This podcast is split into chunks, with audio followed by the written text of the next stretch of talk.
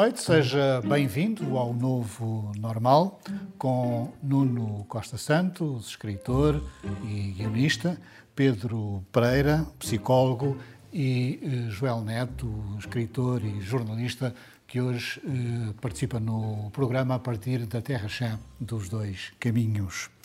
Na passada segunda-feira comemorou-se mais um aniversário da Revolução de Abril. Em rigor, já vivemos mais dias em democracia do que em ditadura. Começamos por evocar a Revolução com o depoimento de uma jovem jornalista. O teu pai foi à guerra? O meu pai não foi à guerra, o meu pai foi militar, ainda de forma obrigatória, claro, eh, mas o meu tio foi à guerra. Eh, o meu tio, que foi eh, um casal de tios que me criou quando os meus pais estavam a trabalhar, e de quem eu ouvi algumas histórias, uh, mas tive dois tios que estiveram na guerra e que, claro que para uma mãe que tem uns filhos na guerra, estas histórias passam. E passa este medo e esta angústia e até alguma raiva. Porquê? Uma das facetas da uh, ditadura vista por uma talentosa jovem jornalista, Eduardo Mendes. Nuno, Boa noite. Um, a guerra era um dos terrores da sociedade açoriana. Muitos jovens açorianos foram uh, para a África e não voltaram. Exatamente.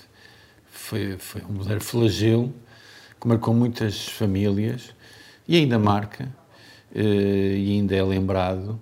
E, e há notícias francamente negativas e perturbadoras eh, de, de, notícias que depois chegavam às famílias açorianas de que as pessoas dessas famílias que tinham ido eh, combater já não poderiam voltar. Joel, muitos destes jovens que estavam em vias de ir para a guerra acabavam por ir para o estrangeiro para não irem eh, para a tropa. Corajosos ou desertores ou traidores da pátria? Traidores da pátria eh, é uma expressão que tem desde logo uma conotação ideológica.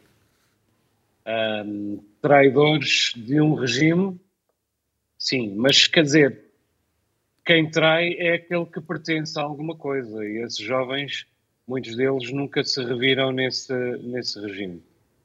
Por acaso o meu pai foi, foi as duas coisas foi eh, combatente em Moçambique, onde esteve três anos como paraquedista, e depois foi imigrante. Um, e apesar de, de, de, ter defendido a causa eh, nacional, digamos assim, com todo o vigor e com todo o empenho, a verdade é que manteve sempre um olhar um tanto nostálgico, melancólico para aquele tempo em que combateu em, em Moçambique. O que me parece é que muitos destes jovens nem tinham bem a noção uh, daquilo por que estavam a lutar e hoje, e depois disso, mantiveram durante muitos anos, e inclusive alguns deles hoje, uh, um, um, olhar uh, um pouco ambivalente sobre aquilo que fizeram, aquilo que tiveram de fazer, viram aquilo que tiveram de. E isso é seguramente uma das grandes uh, tragédias desta guerra. Só, só, queria deixar aqui uma nota. Estou-me a lembrar de um romance de Alma Oliveira. Uhum. Aliás, era sobre isso que eu ia falar a seguir, que é sobre a guerra também gerou literatura açoriana. Não? É? Sim, não muita literatura em geral no país, mas um dos melhores livros sobre a, a, a guerra colonial é da autoria de Alma Oliveira, até hoje Memórias de Cão e que, e que revela de forma muito impressiva o que era a, a vida, uh, no caso na Guiné, uh, e, e me traz um acrescento na sua subversão permanente. Uh, não só retrata toda, toda, a, toda a decadência, toda a violência, toda, toda, toda a tristeza, como acrescenta uma dimensão sexual. É a história de um casal uh, homossexual, ou que tem uma relação homossexual, é mais rigoroso dizer, tem uma relação homossexual no contexto da guerra, portanto é uma dupla subversão. Pedro, esta guerra deixou traumas uh, que ainda hoje perduram. Não é? Sim, verdade. Eu, o meu pai também, também esteve por lá e ele não é propriamente saudosista daqueles tempos, aquele porquê que a Eduarda fala, era, era, é, é, quando ele conta um pouco algumas dessas das histórias de quando por lá passou, é esse porquê aflora muitas vezes. Ele fala muitas vezes de dois anos da vida dele que, que, que, que perdeu. Um, e, e, mas mesmo assim com a consciência de que houve quem tenha vindo lá estropiado fisicamente e outros uh, mentalmente, que não foi felizmente o caso dele. Um, e, e, sim, continuamos ainda na questão do desenvolvimento do país. Uh, também podemos, uh, o dinheiro que se investiu durante aqueles anos todos na, na guerra, mantendo o povo na pobreza é, é, também um dos, um dos lastros da, da, guerra. Nós tivemos este depoimento da Eduarda, que é uma jovem jornalista. Que eh, percepção é que os eh, jovens têm hoje do 25 de Abril e é importante que tenham uma noção do que é que foi a Revolução? É fundamental, é fundamental terem uma noção. E ao contrário do que se possa pensar, eh, que há uma ignorância e um desinteresse dos jovens relativamente ao 25 de Abril, segundo um estudo da Universidade Católica, os jovens são dos que mais valorizam o 25 de Abril. Uh, segundo o estudo, os jovens maiores de 16 anos avaliam o 25 de Abril de forma muito positiva eh, a população entre os 25 e os 44 anos, e os 34 anos considera que a Revolução de Abril é muito importante. Eh, não sei, digamos, porquê é que isto acontece? Os jovens é, portugueses, não os jovens açorianos. Não, é? não estamos a falar agora dos jovens uh, portugueses, porque portanto, a pergunta do Luciano era relativamente aos jovens.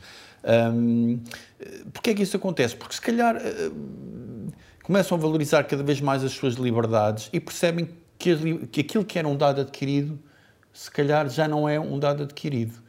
É um tópico que me faz refletir nesta, nesta adesão tão, tão grande e tão alargada ao 25 de Abril por parte dos jovens. Diz. Sim, e porque conseguem, se calhar, graças à informação, perceber como é viver uh, sob o jugo de um regime autoritário. Um, ou seja, eles conseguem facilmente perceber como é que se vive na China, uh, na, na, Rússia, na Coreia do Norte e perceber, bom, era, não era assim tão diferente, era um bocadinho, mas não tanto. A Coreia do Norte uh, até tem uns uh, caminhões que ainda funcionam uh, a vapor. Ok. Se calhar é uma, é uma tecnologia que se pode aproveitar para as alterações climáticas. Joel, partilhas desta visão de que os jovens estão informados sobre o 25 de Abril? Eu não tenho a certeza de que aquilo que a Eduardo Mendes tenha sido de que os jovens estão informados e também não tenho a certeza de que o estudo da Universidade Católica fale sobre a informação. Uh, de qualquer maneira, uh, eu devo dizer que tenho uma, uma grande admiração pela, pela Eduarda Mendes.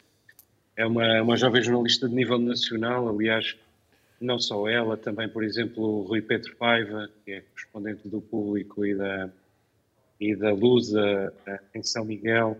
Há uma jovem jornalista, uma série de jovens jornalistas bastante interessantes. Esta entrevista foi uma entrevista exemplar, uh, articulada, culta, uh, com uma dimensão de combate ao classismo, que, como eu já disse aqui, é, uma, é algo a que eu sou bastante sensível. Uh, só, só fez crescer o meu respeito pela, pela, pela Eduarda Mendes, mas isso não significa que eu concordo com tudo aquilo que ela diz. E, e, não, não me parece que os jovens dos Açores, pelo menos na sua generalidade, não será o caso dela, um, estejam propriamente interessados no 25 de Abril. Na verdade, a mim o que me parece é que estão uh, pura e simplesmente nas tintas para, para o 25 de Abril. Portanto, eu... Não creio que saibam que, que a data significa, não creio sequer que queiram saber. Portanto, tu desprezas este, este estudo da Universidade Católica relativamente aos jovens de todo o país? De todo o país, eu estou a falar dos jovens açorianos. Não, mas tu disseste que não havia... Não sei, mas havia... foram inquiridos Disseste que não havia informação jovens... da parte dos jovens, não tinhas certeza se havia não. informação dos jovens. Mas foi, foram inquiridos jovens açorianos, não? Uh, não tenho este dado, mas estavas a questionar se os jovens em geral tinham informação. Sim, muito bem, avançamos. Mas eu acho que aqui, o que é importante mas, também, se calhar, aqui, mas há aqui um meio termo, João, que se calhar, eu, eu gostava o que tu, de, o que tu, o que tu achas, que a dizer. provavelmente, Sim, mas deixa-me só dizer, há uma questão de leveza, que se calhar os jovens, quando abordam o 25 de Abril, e aqui há um meio termo, se calhar, entre, entre o estudo e aquilo que tu ainda vais completar. Os jovens olham, se calhar, para o 25 de Abril com uma leveza que, uh, que se calhar, se o Nuno Alves Pereira viesse cá agora e, e visse como nós falamos agora da, da Alves Barrota, que só falamos de tática do quadrado, também ficava um bocado triste. Foi muito mais do que isso. Mas nós damos importância. Da mesma forma que os jovens dão importância. Só Sabem que é importante, mas, mas cara, não estão eh, muito Uma bem coisa informados. é dar importância, outra coisa é ter informação. Uh, outra coisa é Sim, conhecer mas às vezes uh, exatamente a importância aquilo que, já não é mau. Nem os adultos Sim, em é Portugal, verdade, em geral, é têm informação concreta sobre o que é o 20 foi o 25 de Mas Abril. eu gostava- As suas eu gostava contradições. de- Foi uma ebulição. Eu gostava só de concluir aquilo que estava a dizer sobre os jovens dos Açores. O que me parece é que se, se os jovens dos Açores ah, soubessem exatamente o que foi o 25 de Abril e efetivamente dessem importância àquilo que o 25 de Abril foi, faziam com certeza um escrutínio muito mais rigoroso daquilo que se passa nos Açores. Ah, hoje em dia, um jovem consciente do que é o 25 de Abril e do que é da importância que o 25 de Abril tem, faria uma revolução, faria pelo menos fazer uma revolução nos Açores. Ah, na verdade, De que a forma, maior parte já agora? que, eu conheço nos Açores e aquilo que eu sinto na sociedade açoriana é que eh, os jovens ou estão na moda sim e o seu objetivo é aderir a um partido ou estar um lugar na função pública, ou estão na moda baixo e nem sequer concebem a possibilidade de viver melhor do que os seus pais vivem ou viveram. E, portanto, ah, isso acontece porque estas ilhas continuam muito conservadoras. Ah, nós todos não puxamos por elas, parece-me que também não. A questão é, é o 25 de Abril e a história cada vez mais vai clarificando isso. O, o- gatilho de- da Revolução é, é o fim da guerra. é? As pessoas estavam acomodadas. Portugal ve- vem de, de vários momentos históricos eh, em, em que a população está acomodada a viver na pobreza. Eu não estou a dizer que isto é mau, estou a apontar um facto. Bom, e, e o 25 de Abril dá-se porque há uma série de, há uma série de, capitães que estão fartos do, do status quo. Aliás, até pela, pela passagem, fala-se disso, da passagem de milicianos a, a- a oficiais de uma forma mais ou menos administrativa, também causa ali uma série de, de problemas. Não, é muito complexo. E, e não é só por causa. De... Era bom que fosse por aí. Pelo, pelo, Só um pelos- tópico. Jovens escolarizados. Mas, Avançando no nosso, no nosso guião, vocês acham que se deve pôr no mesmo plano o 25 de Abril e o 25 de Novembro? Eu, eu valorizo, eu gosto muito do 25 de novembro e por isso quero que ele fique lá onde ele está. Porque eu quero também festejá-lo, eh, independentemente do 25 de abril. Mas não há Claro, um feriado. são indissociáveis. acho. Não há um feriado do 25 de Novembro. Não há. E, e não é uma data consensual na sociedade portuguesa. Eu valorizo eh, tanto o 25 de Abril como o 25 de Novembro e vice-versa. Eu acho que eles são como que um casal em que há um elemento mais explosivo Mas com a sua individualidade. com a sua é? e há outro eh, mais moderado que gosta de algumas regras, de algumas regras em casa. Hum, o 25 de Abril foi uma explosão eh, que transformou a sociedade portuguesa, mas precisou de garantir aquilo que depois veio a chamar Estado de Direito em Portugal, com os direitos, liberdades e garantias, com a liberdade de informação, com a liberdade de opinião, que não houve durante um certo período. E não assumir isto é realmente. Eh, Não quer dizer que eu seja um especialista no 25 de Abril, mas é não saber nada do 25 de Abril e do, e do PREP. Não é? Joel, condecorar eh, no mesmo plano eh, o general António Spínola e Rosa Coutinho ou mesmo Vasco Gonçalves faz sentido? Vasco Gonçalves Faz foi, o- sentido, foi, é foi o- evidente. sim, Vasco Gonçalves foi o primeiro-ministro naquele período complicado, Quatro governos provisórios. Inclusive Faz, faz, diz, diz, diz. Faz sentido, evidentemente. Eu, eu devo dizer que há a pergunta se devemos ou, ou, ou não pôr no mesmo plano o 25 de Abril e o 25 de Novembro, eu, eu diria sempre claro que não, porque o 25 de Abril acabou com 48 anos de ditadura e o 25 de Novembro não acabou com 48 anos de ditadura. Agora, o 25 de Novembro impediu a instauração de uma ditadura de sentido contrário, nós só podemos especular quanto tempo levaria. Portanto, eu estou de acordo com o Pedro e com, e com o Nuno ah, no essencial. Só que acho que o 25 de novembro faz parte das celebrações do 25 de abril. Aliás, o presidente da Comissão da, da celebração dos, dos 50 anos do, do 25 de abril, Pedro Adão e Silva, agora Ministro da Cultura, eh, excluiu o 25 de novembro com a ideia de que, com o argumento de que o 25 de novembro não é uma data sexual.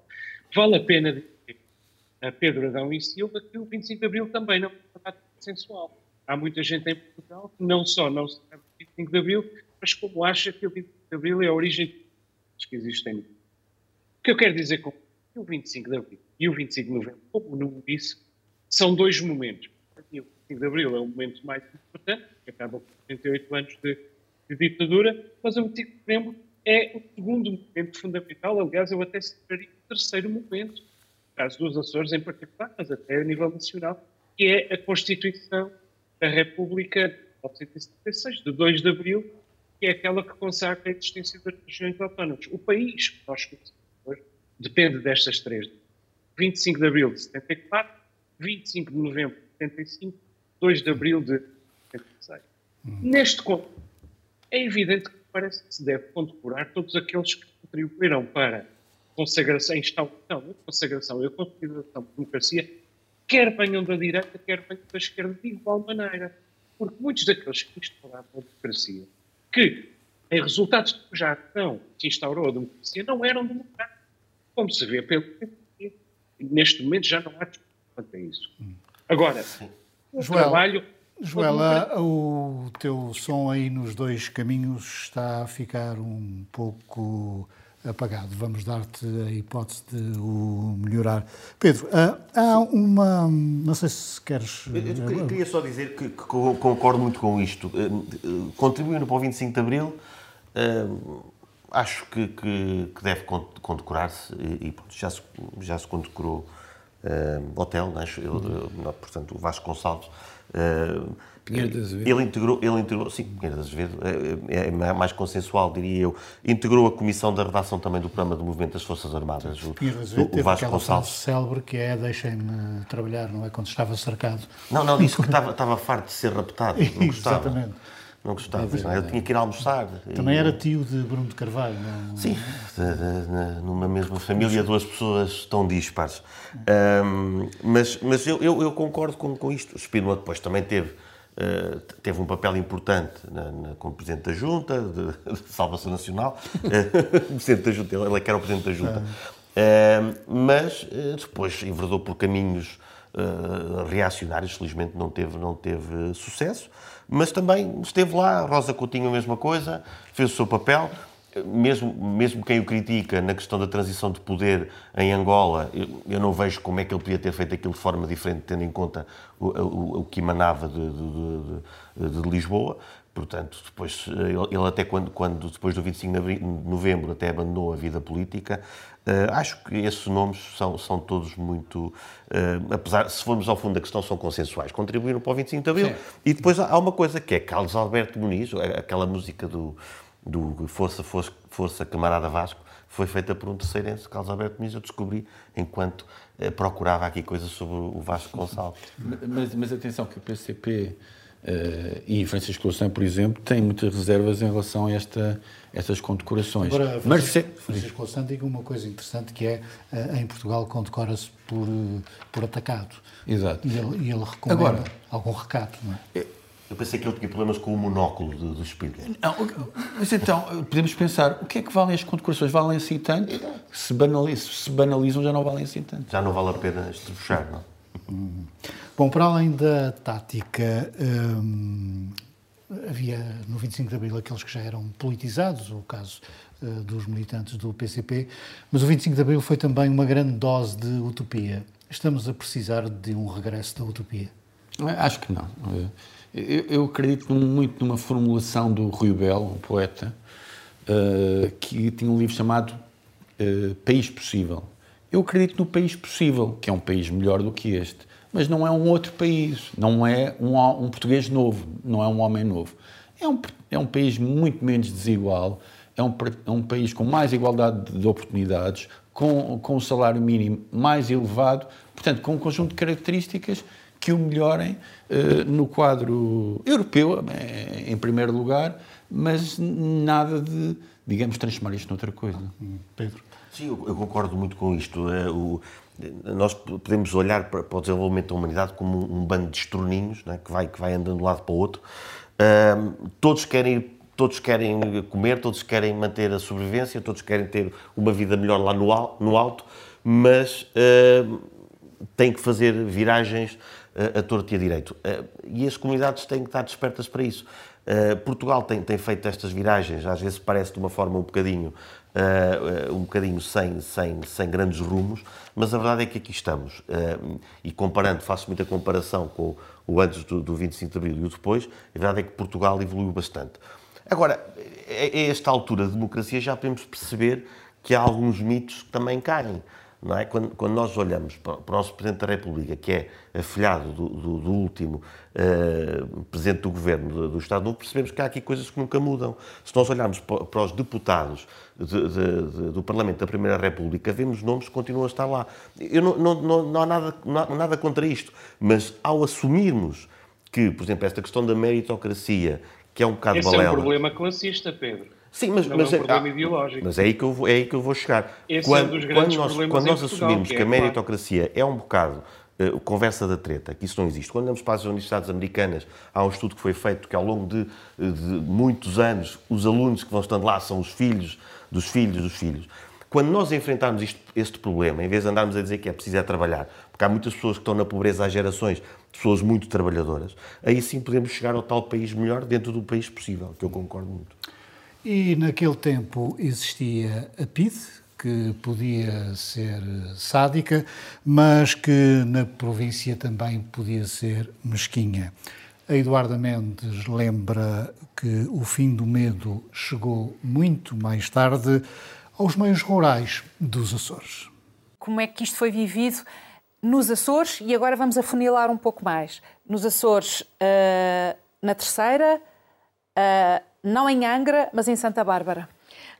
Existem muitas particularidades depois no que toca aos Açores. Por exemplo, a PIT eh, teve algumas ações pós 25 de Abril e ainda com algumas repercussões, principalmente nestas zonas mais rurais. E existia um grande medo de falar, como em todo o país, que se prolongou durante algum tempo, ou seja, não chegou o 25 de Abril e chegou a liberdade houve durante algum tempo uma repercussão que se manteve. O padre da freguesia, da minha freguesia, em Santa Bárbara, era da PIT. A opinião da Eduarda Mendes sobre como foi vivido o pós-25 de Abril numa freguesia, então eminentemente rural, que era Santa Bárbara. Retomamos a nossa conversa. Joel, suponho que o teu som está francamente melhor. Há bocado falávamos aqui o Pedro uh, e o Nuno, uh, sobre a questão da utopia. o 25 de Abril foi também uma utopia.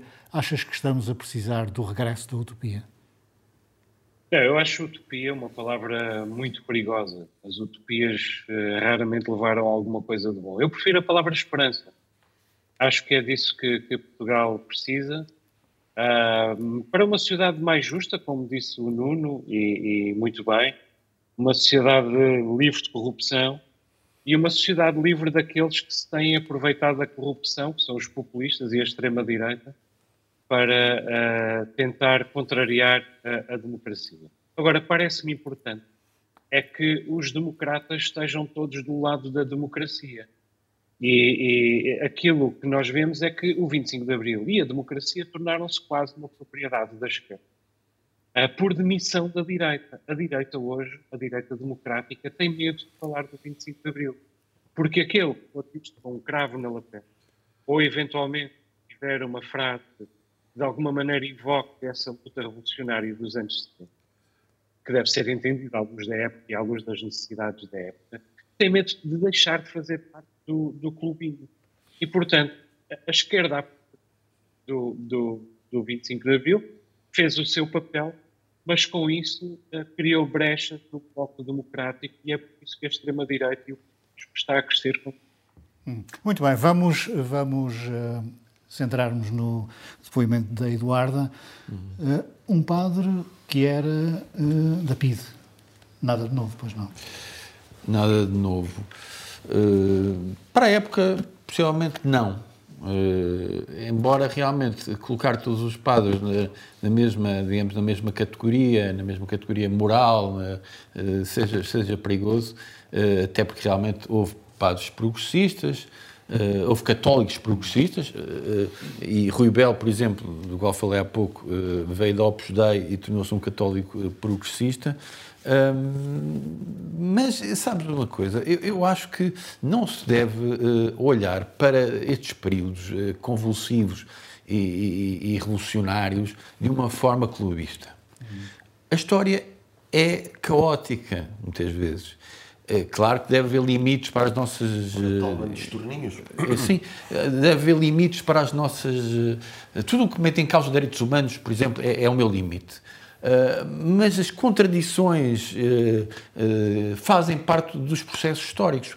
Tanto a esquerda como os movimentos independentistas, na sua tensão e nas suas injustiças, digamos, fizeram parte daquele momento e eu não os vejo de uma forma clubista. Não os Aliás, vejo. O, o, o 25 de Abril foi pródigo eh, nisso, na, na forma como muita gente se politizou uh, uh, depois, não é? a posteriori. Quando, quando, quando, a, quando a Revolução estava na rua, é que os mais fervorosos revolucionários apareceram. O Otelo é um, é um exemplo. Ele próprio admitiu que não era muito politizado, que, que de facto decidiu que, que era tempo de acabar com a guerra e de mudar o regime. Eh, e depois é que se politizou, principalmente depois da sua célebre viagem a Cuba e que veio cheio de, de, de ideias eh, utópicas para, para o país. Isso, isso também é, acontece dessa forma. Foi recebido pelo Fidel Castro, ainda que depois tenha lá voltado e o Fidel Castro já não... Já não gostou, pois, até porque ele veio com ideias que não tinham nada a ver com aquilo que Cuba, apesar de tudo, preconizava. Foi depois dele ter vindo de Cuba que, que, que houve a cisão com o PCP, aliás. Uhum. Muito bem. Uh, o, o 25 de Abril acabou por permitir a autonomia uh, dos Açores, mas logo a seguir ao 25 de Abril, uma parte significativa da esquerda não estava muito de acordo com a, com, com a autonomia. Um, foi o 25 de Abril ou foi o 6 de junho que gerou a autonomia? Aí está uma, uma questão que ainda não está totalmente resolvida, eh, até porque, digamos, isto é um período ainda recente. Uh, mas, na verdade, o próprio PS, o Partido Socialista, não apreciava propriamente a ideia da autonomia sim, sim. na altura. Uh, porquê? Porque achava que era uma, uma derivação, uma decorrência, uma herança do independentismo e da sua, da sua violência. Uh, e da sua, do seu extremismo, mas depois acabou por, por, por aceitar. Uh, eu acho que é um misto entre progressismo, que o 25 de Abril trouxe, e reivindicações de autogoverno que são ancestrais, claro que não se estendem a todo o povo, vêm sempre de um grupo de pessoas. Eh, é nessa tensão, cá está a história na sua complexidade, a acontecer e a gerar, digamos, a possibilidade de os Açores terem um governo regional e um estatuto político-administrativo próprio. Joela, quem atribuis a autonomia? Eu estou totalmente de acordo com, com o Nuno. Uh, esta, esta ideia de que nós temos o, de ver a política e a história como se fosse futebol, como se fosse um Sporting Benfica, a mim não me, não me interessa nada. Eu acho que uh, sem o 25 de Abril não teria havido autonomia, evidentemente, e sem a Constituição de, de 1976 não tinha havido autonomia, e essa Constituição é resultante, em parte, da luta independentista e, e em especial do verão quente de, de 1970. Quem conhece a história uh, sabe que uh, uh, Ramalhianes Natália Correia e Vítor Bésio uh, para apaziguar os hostes e dessa reunião, na sequência da luta independentista, dessa reunião resultou o compromisso de Ramalhianes de que se envolveria pessoalmente na atribuição de uma Constituição autonómica aos Açores, evidentemente também à Madeira. A questão é que nós uh, hoje vemos, uh, vemos a cultura, vemos a, a, política vemos, e vemos a história como se fosse um Sporting Benfica, diz o Nuno. Muito bem, Joel. Uh, nós, não podemos, nós não podemos deixar de falar muito, porque senão o som fica uh, em condições uh, terríveis. Pá. É uma espécie de censura, uma censura do pós-25. Falar em tempos que correm. Um, o 25 de Abril permitiu aos trabalhadores terem uh, direitos. A globalização que hoje vivemos retira direitos aos trabalhadores. Ainda agora temos uh, uma disputa entre os trabalhadores e esse grande monstro que é a Amazon. Exato. Um, sim, é, falando, falando, de sindicatos, complementando aquilo que, que, eles disseram acerca da autonomia, eu acho que a história faz-se pela vontade das pessoas. Eh, a história, para sintetizar, acaba por encontrar figuras mais relevantes, mas as intentonas antes do 25 de Abril, as intentonas pós 25 de Abril, provam isto. Quando as pessoas não estão bem envolvidas com, com, com os processos, as coisas não vão à frente. E, portanto, era uma inevitabilidade a autonomia. Isto não quer dizer que ficamos sentados no sofá à espera dela.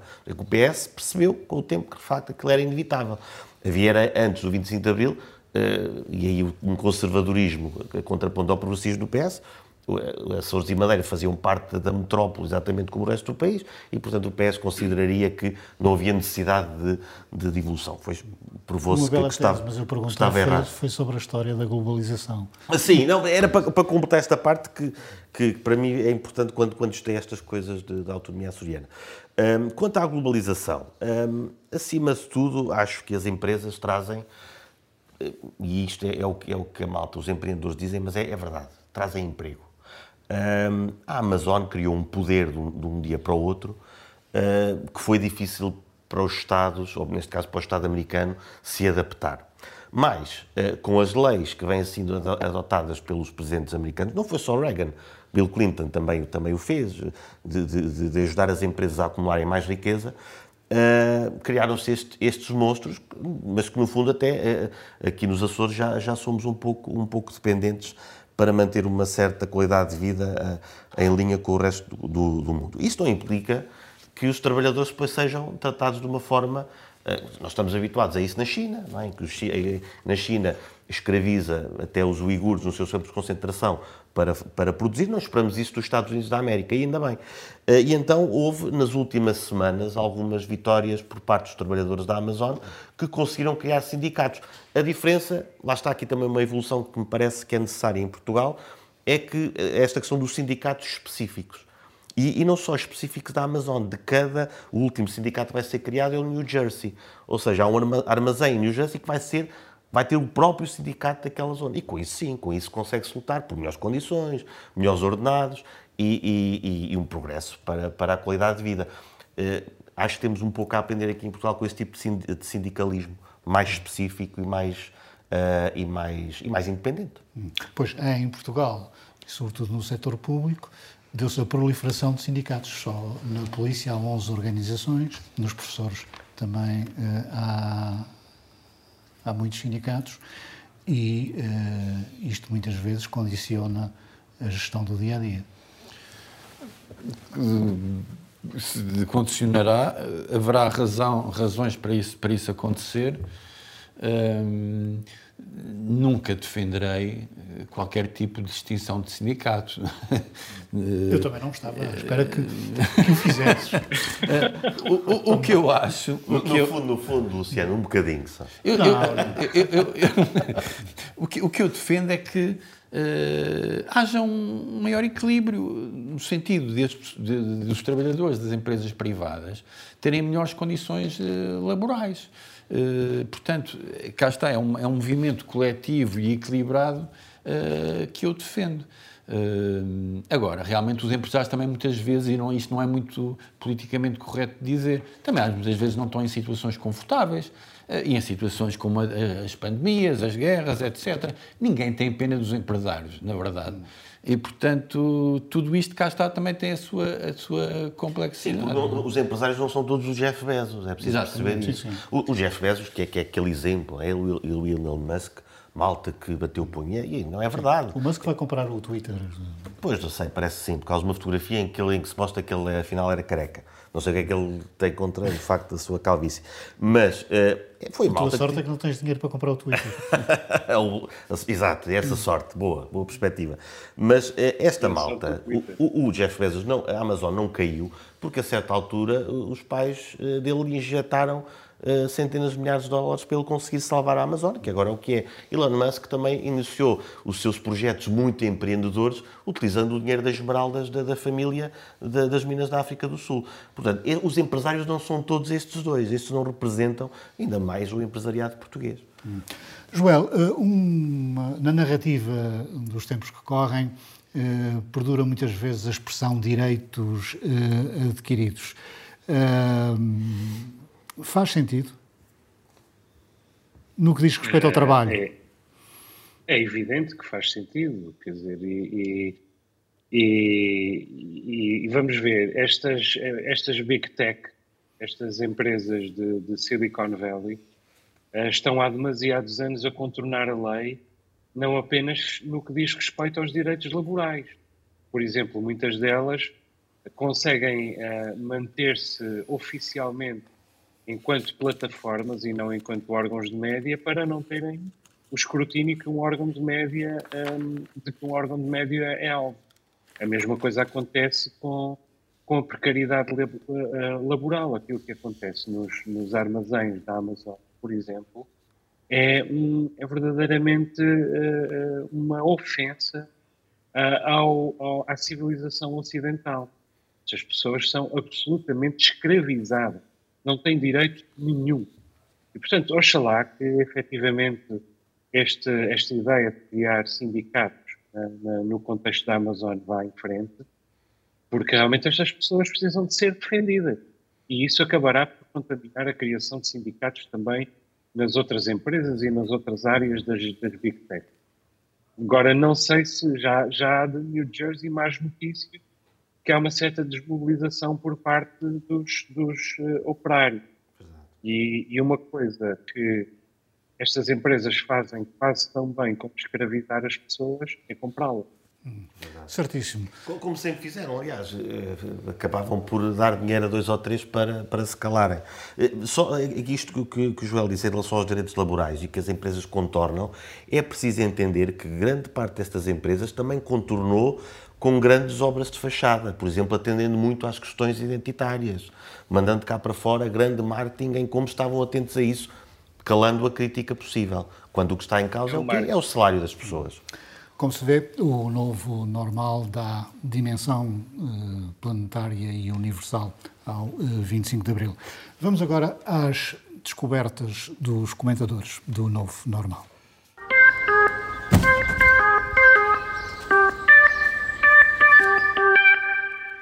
Pedro, começo por ti. A tua descoberta é um podcast. Uh, não, não é um podcast, é um, é um canal do, do YouTube. Uhum, é o Tribals, Tribals com, com, com Y. Uh, é um canal do Paquistão, sediado no Paquistão, em que uh, cheguei lá porque por um vídeo de, de, pessoas de uma tribo, não é de, de Islamabad, não, é de uma tribo, de, de, uma aldeia bem rural do Paquistão, onde lhes apresentam vídeos, no início era de música, Metallica, Cyndi Lauper, Michael Jackson, Queen, e, e, e a reação das pessoas à, àquela, àquela música eh, e, e, a forma como, apesar de virem do meio conservador, a, a forma a, como assumiram que gostavam daquilo, como, quer dizer, Rammstein acharam muito perigoso a forma como eles brincavam com o fogo. Mas é muito interessante, acho que o caminho eh, da humanidade faz-se por aqui, por, esta, por este intercâmbio. Depois, uma coisa muito interessante quando, quando se fala em, em, em muçulmanos uh, e direitos de, de, de, de, religiosos, tem que haver direito, obviamente, mas fala-se de burca. E esquecemos que o abismo que vem da Arábia Saudita tem, esse sim, proibido uh, o, o, os muçulmanos de processarem a sua fé à sua maneira.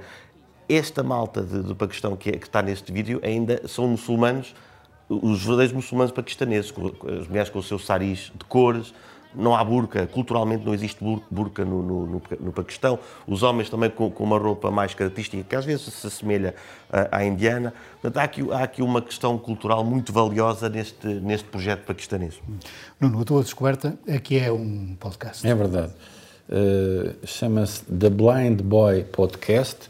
Uh, e é um podcast variado em termos de temas, tanto tem literatura, como tem comédia, como tem entrevistas, como tem uh, entrevistas sobre criatividade, meditação, uh, o que é que era a vida antes da internet, uh, que é sempre curioso, também digressões sobre a saúde mental, histórias sobre cores vermelha e azul, ou seja, os temas são muito variados.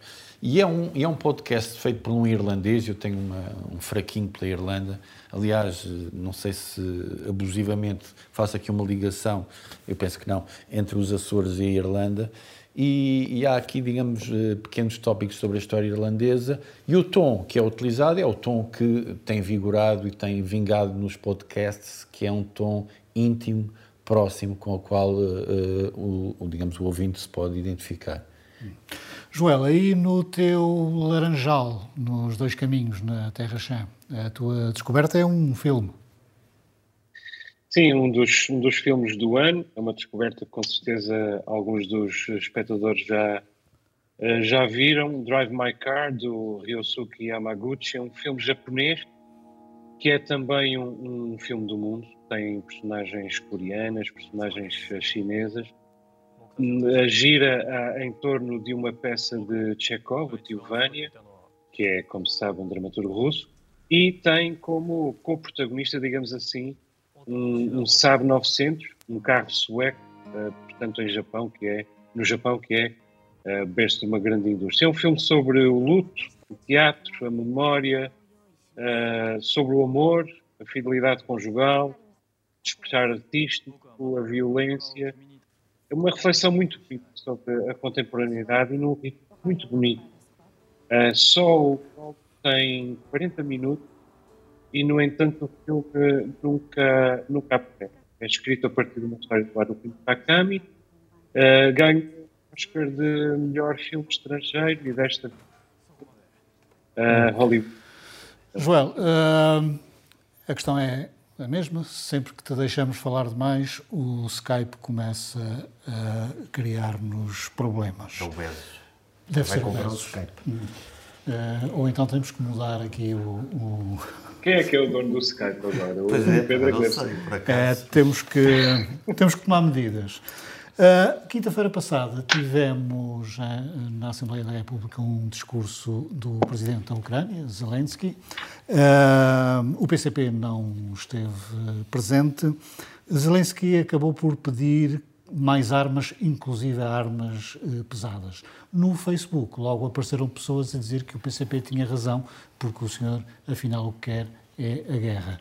É uma visão certa ou distorcida das coisas? Eu, eu arrisco-me a dizer que é uma visão certa. Ele quer a guerra, ele quer, ele quer defender o seu país. Ahm, aliás, até, até se tem falado ah, um pouco de, de Zelensky, às vezes já de uma forma um pouco cínica, não é? Um, um, um herói que apareceu, um herói pop. Ele não é um herói pop, ele é mesmo um herói daqueles que nós estamos habituados a ler na história. Ele é o tipo que não fugiu do país e podia perfeitamente tê-lo feito. Aliás, quando a Polónia é invadida, Uh, há um- o governo sai e foge. Também a invasão foi, foi de dois lados. Uh, isso seria perfeitamente aceitável. Quer dizer, que Zelensky criasse um governo uh, no exílio. Penso que estávamos todos até preparados para isso e ele decide ficar lá. Ele é mesmo, é mesmo, é mesmo um herói. E, e fiquei muito contente que o Parlamento o tenha acolhido. O, o, o PCP está metido numa, numa espiral de que já não consegue sair. Um, ao, ao longo do tempo, o, o PCP tem- tem-se metido em espirais que nós são um pouco incompreensíveis. Uh, Quando, quando foi perguntado a Bernardino Soares se a Coreia do Norte era uma democracia, era fácil dizer que não e que o PCP preconiza um tipo de sociedade diferente. Aliás, era isso que o PCP dizia no pós-25 de Abril. Álvaro Cunhal, quando confrontado por Mário Soares, que queria eh, implementar o modelo soviético, ele não teve problemas em dizer, olha, que não. Portanto, e agora põe- põe-se nessa espiral em que cada vez acirram mais eh, fileiras contra contra o, o Zelensky, contra a Ucrânia, apelidando-nos nazis, que é uma coisa perfeitamente ridícula. Zelensky é judeu, a gente sabe. O batalhão Azov tem lá malta pouco recomendável, mas tem também eh, soldados que não são nacionalistas ou nazis. Eh, e, portanto, é- é- já, já não sei muito bem mais o que, o, o que dizer, a não ser que não, não, con- continuo a não perceber muito bem esta, esta deriva do PCP. Esta geração eh, do PCP que assume este discurso é uma geração bem diferente da geração anterior, academicamente bem eh, formada, estará na casa dos 40, 40 e tal anos, mas parece mais dogmática do que, do que a geração anterior. Sim, é verdade. E isso acontece, eh, esse dogmatismo acontece em várias dimensões da sociedade e aqui também acontece na política. Eh, É um fenómeno curioso, é um fenómeno de, digamos, de tornar mais, eh, digamos, exagerado e dogmático aquilo que já é um dogma. A identidade também, uma questão identitária. Também, quase, é, há é? hoje em dia a mania das identidades. É, uma espécie de tribalismo Exato. eh, que está, que, está, que está a surgir. Mas sobre o PCP só quero dizer uma coisa. Eu, eu um bocado eh, do que se está a passar uh, por uma razão. O facto de o PCP não comparecer no Parlamento uh, quando Zelensky vai lá falar deriva do facto de o PCP ter derrubado uma ditadura em Portugal. Só isso é que tornou possível esta liberdade de movimentos, essa não ida ao, ao Parlamento. Eu, como sei o que é que é o PCP, como sei do seu dogmatismo ancestral e como sei da sua Bíblia, não me surpreende propriamente. E o meu pluralismo aceita o, o PCP e a, sua, e a sua posição é mais um fenómeno também, também das redes sociais. As pessoas precisam de se irritar com alguma coisa, agora estão a se irritar com o Até PCP. Connosco. Até connosco. Isso realmente isso é um bom sinal. Isso é um bom sinal. Joel, como é que viste o discurso de Zelensky, uh, que foi através de meios telemáticos, uh, na Assembleia da República, e como é que vês a posição do PCP de não ter um, assistido ao discurso? Quanto ao PCP, eu estou de acordo com o Nuno. Uh, ou seja, o PCP está no seu direito de não, de não comparecer e, e vai ser eh, reduzido à, à insignificância, uh, que na verdade é aquilo que merece. Uh, comprovou claramente nas últimas semanas que está do lado de Putin, não é neutral, está do lado de Putin e que além disso tem faz parte de uma rede de dependências onde estão sociopatas, eh, ditadores e, e, homicidas. E, portanto, vai ser condenado à insignificância. Quanto ao discurso de Zelensky, havia muita expectativa pop, apesar do Pedro recusar esta, esta palavra. A verdade é que Zelensky é um, um, tem sido um mestre na manipulação dos elementos pop e havia muita expectativa quanto a, a, a quem estaria, quem figuraria eh, como protagonista na metáfora de Zelensky, se ele citaria algum momento histórico português em particular, se citaria algum poeta português em particular ou algum discurso português em particular. Não temos muitos uh, discursos uh, marcantes. A verdade é que, é que ele optou por um, por um discurso menos elevado, digamos assim, mas cheio de significado. Hum. E, Foi uh, e, acabou, e acabou por pedir uh, armas pesadas. Pedro. Um... Eu, só, eu, só, queria dizer que ele é tão pop como foi Churchill, então. E Che Guevara? Sim. Che Guevara está neste t-shirt. Oh, Pedro, não gostaste dessa resposta? Não che Guevara não, sim, sim. não há mais pop do que ele Che é mais Guevara. Pop, ele é mais Será pop ainda. que Zelensky é, vai sim. acabar em t-shirt? É pá, eu a do Zelensky comprava. Não é, não é o Joel que tem os t-shirts do, do Che Guevara. Como ele está lá em casa, de repente ainda aparece com, ah, sei, aparece com Nunca vi, nunca vi. Uh, mas há aqui uma questão que me deixa um pouco intrigado, que tem a ver com esta, esta geração de jovens comunistas. Parece ter um paralelo, por exemplo, com a geração de padres desta idade, de sacerdotes desta idade, que também são muito uh, dogmáticos, uh, que recuperaram o colarinho. E o latim? Tem a ver e com a questão identitária. A Igreja e PCP. É, temos, temos os radicais, uh, uh, radicais no sentido do skate e das tatuagens dessa malta mais nova, que está a recuperar as, as, as missas em latim, uh, mais em Lisboa. porque é uma forma de se identificarem como ainda mais um bocadinho à parte. A religião também tem isso, tem os seus dogmas, como tem o PCP, Uh, e, e, faz sentido que os, que os padres queiram, queiram recuperar como forma de, de, serem mais fixos do que os outros que seguem uh, as pisadas do, do Papa Francisco, que, é, que, que, aparentemente é mais, é mais acolhedor. Por incrível que pareça, por exemplo, o Papa João Paulo II também parecia muito mais, ia ser muito mais pop, mas até fez muito menos pelo, pelo progresso da Igreja do que, por exemplo, o Bento XVI, que é muito menos, menos querido. As, as coisas que a gente sabe. Às vezes o mas pop engana. Olha, mas às vezes eu falo com o Joel sobre esse tema e eu gostava de o ouvir sobre este conservadorismo. Ele tem é que ser conciso. O conservadorismo das novas gerações nos costumes. Avante, Joel. É, os, 30, os 30 segundos antes do Skype falhar, não é? é isso mesmo. Nós estamos a falar a propósito de Ponta Delgada, não é? Desta, da, da manutenção do, do eu deixei de vos ouvir aqui durante um instante. Não, não, nós estamos a falar a propósito de uh, os sacerdotes desta geração dos eh, jovens comunistas também serem eles próprios conservadores, no sentido de usarem o colorinho, de quererem recuperar o latim. E o que estávamos aqui a tentar estabelecer era um paralelismo entre o PCP e a Igreja. Sim, realmente há alguma coisa de religioso no, no comunismo em geral. Uh, o que me parece é que há dois caminhos. Um é aproximar as ideologias e a fé da, dos elementos pop, e, e, aqui Zelensky poderia ser uma maneira de, de percebê-lo. Outra maneira é acentuar a dicotomia.